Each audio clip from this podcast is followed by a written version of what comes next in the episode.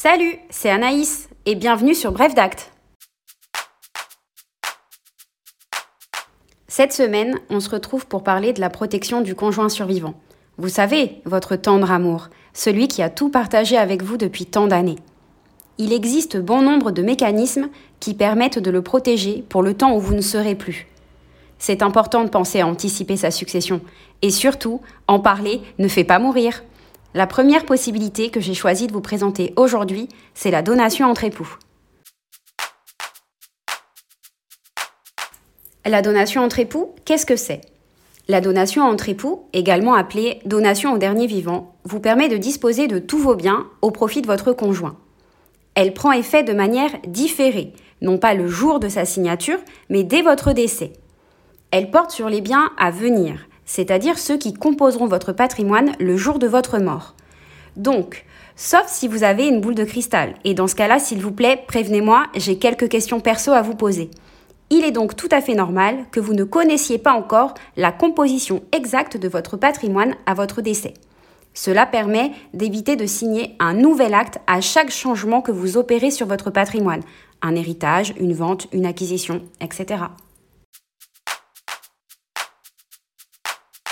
Quand et comment signer une donation entre époux Vous pouvez signer une donation entre époux à tout moment pendant votre mariage. Vous avez également la possibilité d'insérer cette donation dans votre contrat de mariage. Dans tous les cas, le recours au notaire est nécessaire. En effet, la rédaction de l'acte authentique est obligatoire. De plus, le notaire enregistrera votre donation entre époux au fichier central des dispositions de dernière volonté, afin que l'on puisse y avoir accès à votre décès. Le coût de cet acte s'élève à environ 380 euros. Quels avantages offre la donation entre époux? La donation entre époux vous permet d'augmenter la part successorale de votre époux ou de votre épouse. Ça sous-entend donc que vous devez être marié. Pas de donation entre époux pour les partenaires ou les concubins. Si vous souhaitez vous protéger, il faudra envisager d'autres options. Ou alors, vous passez la corde au cou. Euh, non, pardon, la bague au doigt, c'est mieux. L'augmentation des droits du conjoint survivant dépendra de l'existence ou de l'absence de descendants, c'est-à-dire d'enfants. Ainsi, en présence de descendants, vous pouvez donner à votre conjoint, à son choix, la totalité de votre succession en usufruit, ou un quart en pleine propriété plus trois quarts en usufruit, ou la quotité disponible ordinaire en pleine propriété. Petite précision, la quotité disponible ordinaire représente la partie de votre succession dont vous pouvez disposer sans priver vos enfants de leur réserve héréditaire. Elle va varier en fonction du nombre d'héritiers réservataires. Si vous avez un héritier réservataire, alors la quotité disponible ordinaire est égale à la moitié de la succession. Deux héritiers réservataires correspondent au tiers de la succession. Trois héritiers réservataires et plus équivaut au quart de la succession.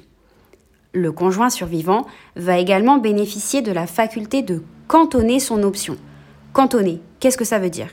Je vous rassure, rien à voir avec le riz. Riz cantonné, ok, c'est nul, je vous le concède. Revenons au droit, je crois que c'est mieux pour ma dignité. Alors, le cantonnement permet à un époux de réduire volontairement sa part dans la succession. Par exemple, il peut opter pour l'usufruit de la totalité de la succession, mais exclure un bien immobilier. Ce bien reviendra alors immédiatement aux enfants. Cette opération ne sera pas considérée comme une donation envers le conjoint au profit des enfants, tant sur le plan civil que sur le plan fiscal. Et ça, ça a un sacré avantage. Qu'est-ce qui se passe en l'absence de descendants? Eh bien, vous pouvez donner la totalité de votre succession à votre conjoint, sauf à tenir compte d'un éventuel droit de retour au bénéfice de vos parents s'ils sont encore en vie à votre décès. La donation entre époux peut-elle être annulée?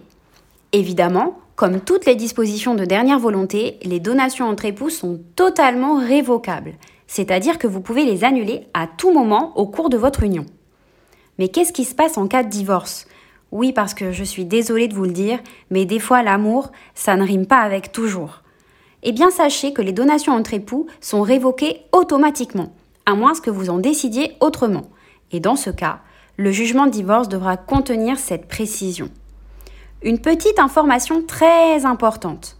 La donation entre époux est réciproque au moment où vous la signez, c'est-à-dire que chacun des conjoints va consentir à l'autre une donation dans deux actes notariés séparés. Mais, et je dis bien mais, vous pouvez révoquer unilatéralement votre donation. En gros, vous signez avec monsieur ou madame le mardi et le vendredi, vous venez seul à l'étude pour annuler votre donation. Hop, ni vu, ni connu. Voilà, c'est déjà fini. J'espère que cet épisode vous a plu. Si c'est le cas, n'hésitez pas à nous faire un petit retour en commentaire ou bien à laisser 5 étoiles, ça fait toujours plaisir. Un article complet sera disponible prochainement sur notre site internet. À bientôt!